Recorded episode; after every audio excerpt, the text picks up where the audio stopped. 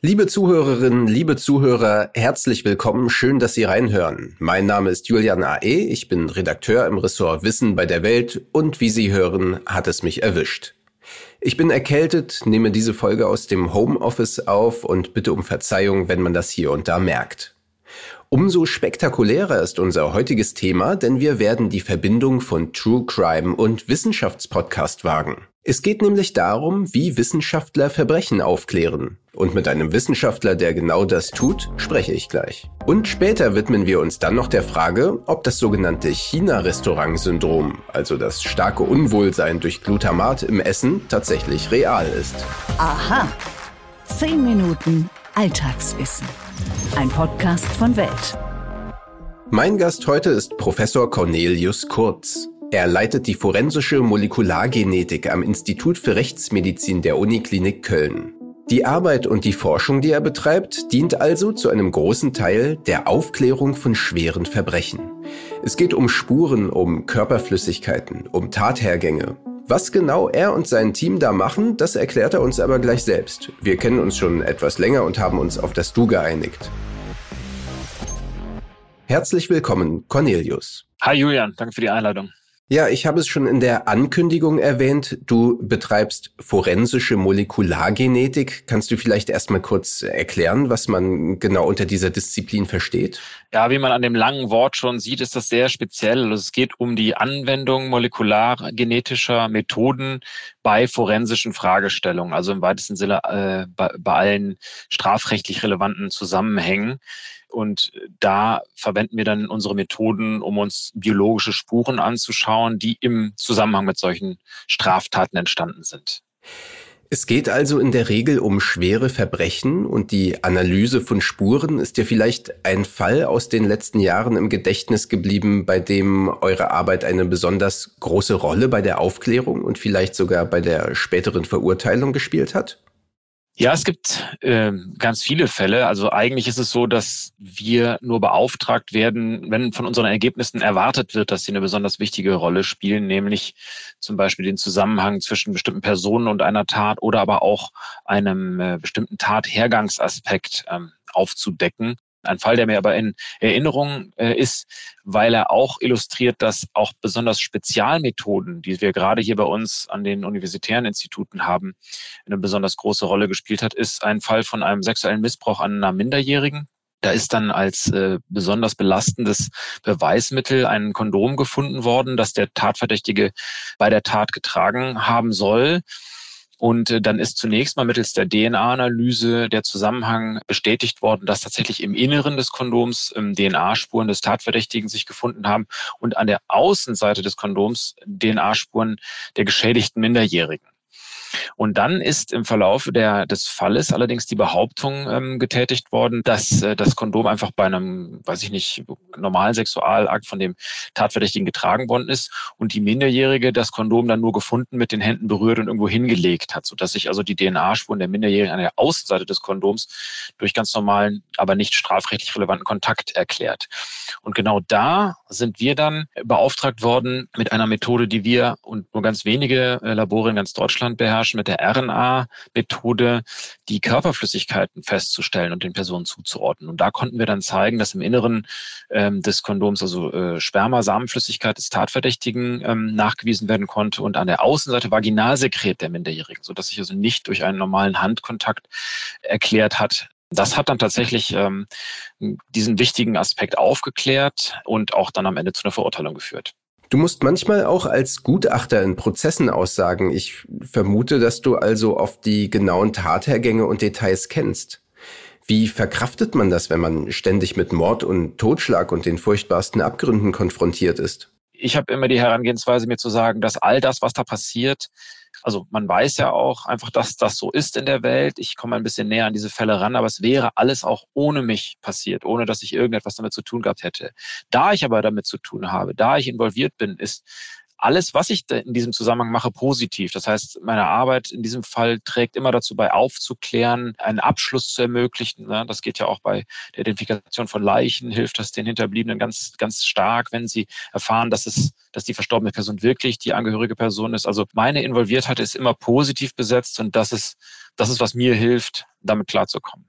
Wenn wir schon gerade vom Arbeitsethos sprechen, wie unterscheidet sich deine Arbeit von dem, was man aus entsprechenden CSI-Serien aus dem Fernsehen kennt? Also erstens mal gibt es in der wirklichen Welt keine Alleskönner. Ich habe den Eindruck, dass in diesen Serien oft dann Leute ähm, agieren, die also sowohl Toxikologie als auch Genetik, als auch Tatortarbeit, als auch Anthropologie beherrschen. Das gibt es natürlich in der Wirklichkeit nicht, sondern wir sind spezialisiert auf unser Feld und ein Standortvorteil der Rechtsmedizin ist, dass wir unter einem Dach eben mehrere Spezialisten haben und uns dann austauschen können zu einem Fall, aber wir müssen das nicht in einer Person vereinbaren.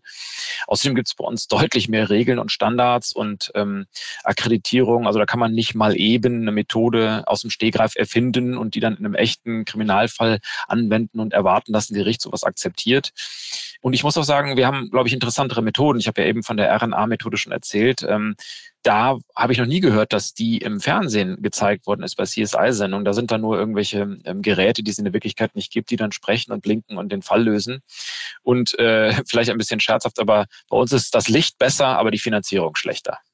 Du hast es gerade gesagt, die Methoden, die ihr verwendet, müssen akkreditiert und gerichtsfest sein. Die Abteilung, die du leitest, bietet ja nicht bloß Dienstleistungen für Strafverfolgungsbehörden an, sondern ihr betreibt eben auch Forschung. Eines deiner Spezialgebiete ist die molekulare Ballistik. Was ist das?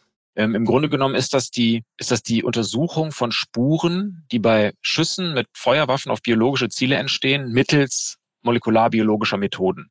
Man muss wissen, dass ähm, so, dass Schüsse mit Feuerwaffen auf biologische Ziele, in aller Regel ja Menschen, ein komplexes Spurenbild erzeugen. Also nicht nur der Durchschuss, wenn er denn passiert, ne, also die das Projektil, das dann aus der aus dem Körper wieder austritt und natürlich dann da ähm, am Tatort Blut und Gewebe verspritzt, sondern auch Rückschleuderspuren. Also das heißt äh, Material, das aus der Einschusswunde zurück in die Waffe spritzt oder zurück Richtung Waffe, Richtung Schütze.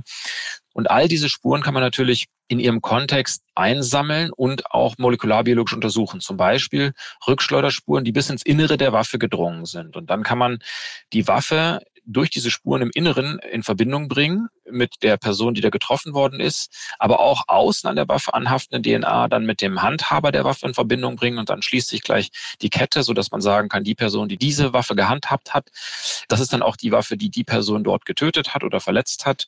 Und wenn man das dann noch kombiniert mit der RNA-Analyse, kann man vielleicht sogar noch was zu der Stelle, zu der Einschusslokalisation sagen, selbst wenn die Leiche gar nicht mehr da ist oder versteckt worden ist. Also man kann viele Aspekte eines Tathergangs äh, unter Verwendung von Feuerwaffen allein aufgrund von biologischer Beweismittel aufdecken. Und das ist ähm, sozusagen der Kerngedanke der molekularen Ballistik.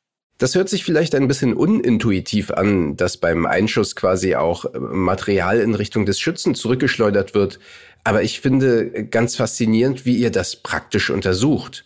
Nämlich eben durch, ja, Schießen auf Objekte. Um zu verstehen, wie diese wie du, ich stimme zu, unintuitiven Rückschleuderspuren entstehen, muss man ja im Detail erforschen. Das heißt, wir, wir äh, haben dann in einem äh, Beschusskeller, müssen wir dann ballistische Modelle aufbauen. Die können von recht einfach, so ein Gelatinewürfel, also aus ballistischer Gelatine, bis zu ziemlich komplex sein, also so ein echtes Schädelmodell mit einem anatomisch korrekt geformten Schädel, der mit Gelatine ausgegossen ist und dann in diese Gelatine eine, eine, eine spongiforme Matrix, die mit Blut getränkt ist, eingebettet hat, ähm, führen wir dann Beschüsse durch mit verschiedenen Waffen, verschiedener Kaliber, in verschiedenen Abständen, verschiedenen Winkeln und so weiter.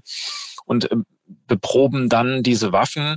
Äh, die Proben gehen dann ins Labor und so können wir dann verschiedene Aspekte dieser molekularbalistischen Spurenentstehung nachstellen. Zum Beispiel, wie weit fliegt denn dieser Backspatter diese Rückschleuderspuren eigentlich? Oder bei welchen Winkeln passiert das nicht mehr? Oder passiert das bei jeder Waffe? Ne, was ist mit einer Schrotflinte? Was ist mit einer, mit einer, mit einem Revolver? Äh, wir haben jetzt vor kurzem die erste Studie gemacht zu Schreckschusswaffen. Die sind sehr, sehr gefährlich, viel gefährlicher als man denkt, denn auch die können durch den Gasdruck, durch dieses, diesen Mündungsgasdruck schwere Wunden verursachen, zum Teil tödliche Wunden.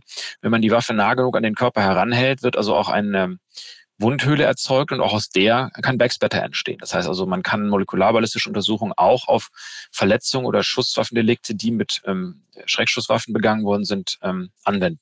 Also ich glaube, den meisten Leuten ist klar, dass diese Arbeit schon extrem wichtig ist, nicht nur um Verbrechen aufzuklären. Absurderweise, und darüber haben wir uns im Vorgespräch ja unterhalten, wird aber gerade hier der Rotstift angesetzt. Wie kann das sein? Ja, vielleicht spielst du da auf die, die Schließung der Abteilung für forensische Genetik an der Rechtsmedizin der Charité an. Das ist im Februar 2021 passiert. Das war so ein, so ein Erdbeben ist da durch unsere ganze Community gegangen. Der Grund für die Schließung war nämlich beschämenderweise ein rein finanzieller. Also die Abteilung musste einen Dauerauftrag abgeben und machte seitdem offenbar nicht ausreichend Gewinn, um für die Charité noch attraktiv genug zu sein. Sogar ein paar Politiker haben das äh, zu Recht als glatten Skandal und höchst besorgniserregend angesehen. Ähm, da es natürlich äußerst verfehlt ist äh, an unsere Leistungen und Beiträge in Verbrechensaufklärung, aber auch äh, Forschung und Lehre, den Anspruch zu stellen, Rendite abzuwerfen. Das macht man bei der Polizei auch nicht. Ja, heißt, wenn sich also eine Gesellschaft eine Strafverfolgung und objektive juristische Beurteilung von Verbrechen auf jeweils höchstem wissenschaftlichen Niveau wünscht, muss der Erhalt forensischer Wissenschaften in Universitäten unbedingt gesichert sein. Das ist unser Ziel, dazu beizutragen, dass, dass der Bestand wirklich politisch gesichert wird, dass das also auf keinen Fall nochmal passieren darf.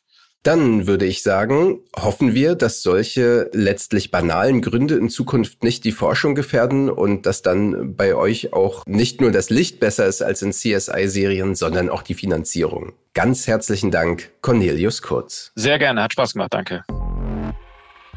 Stimmt das wirklich? Mythos oder Wahrheit? Man kennt's. Der Besuch in einem asiatischen Restaurant, vielleicht sogar all you can eat vom Buffet, man schlägt zu, die Speisen sind reichlich gewürzt, kaum wegzudenken ist dabei Glutamat, genauer gesagt Mononatriumglutamat. Das Natriumsalz der Glutaminsäure. Viele Menschen bekommen nach einer solchen Mahlzeit Symptome, die zum ersten Mal 1968 unter dem Namen China-Restaurant-Syndrom beschrieben wurden und bald mit Glutamat in Verbindung gebracht wurden. Es geht um Kopfschmerzen, Kribbeln und Taubheitsgefühle oder Herzklopfen. Aber liegt's wirklich am Glutamat? Glutaminsäure ist immerhin eine sehr häufige Aminosäure, die am Aufbau von vielen Proteinen beteiligt ist. Ihre Salze, die vor allem beim Fermentieren, Reifen und Garen von eiweißreichen Lebensmitteln entstehen, schmecken besonders herzhaft. Dafür gibt es eine eigene Bezeichnung, Umami, sozusagen ein Grundgeschmack, für den wir eigene Geschmacksrezeptoren haben. Besonders viel Glutamat ist etwa auch in Parmesankäse oder getrockneten Tomaten und Pilzen. Von ähnlichen Reaktionen auf diese Lebensmittel hört man allerdings kaum. Überhaupt scheinen die Symptome in asiatischen Ländern, in denen besonders glutamatreich gegessen wird, fast unbekannt zu sein. Aber wie findet man heraus, was dahinter steckt? In Studien hat man Menschen, die von sich sagen, besonders glutamat empfindlich zu sein, entweder Glutamat oder ein Placebo verabreicht. Und zwar ohne, dass die Probanden wussten, was sie bekamen. Dabei hat sich herausgestellt, dass auch diejenigen, die gar kein Glutamat bekamen, unter entsprechenden Symptomen litten. Es ist also eher ein Beispiel für den Nocebo-Effekt, den wir in diesem Podcast schon behandelt haben. Eine negative Erwartungshaltung führt zu echten körperlichen Beschwerden. Es ist quasi wie eine selbsterfüllende Prophezeiung. Und mal abgesehen davon, wenn man sich nach einem üppigen Restaurantbesuch nicht wie das blühende Leben fühlt, gibt es dafür wohl plausiblere Erklärungen als Glutamat. Und das war's für heute, aber immer dienstags und donnerstags gibt's natürlich eine neue Folge. Mich, liebe Zuhörerinnen und Zuhörer, hören Sie heute zum letzten Mal an dieser Stelle. Ich werde mich in Zukunft anderen Aufgaben widmen. Es war mir auf jeden Fall ein großes Vergnügen und eine große Ehre. Wenn Ihnen unser Podcast gefällt, abonnieren Sie uns gern überall, wo es Podcasts gibt und lassen Sie uns eine Bewertung bei iTunes und Spotify da. Fragen, Anregungen und Kritik erreichen auch mich weiterhin unter wissen.welt.de. Verschnupft und wehmütig sage ich Adieu.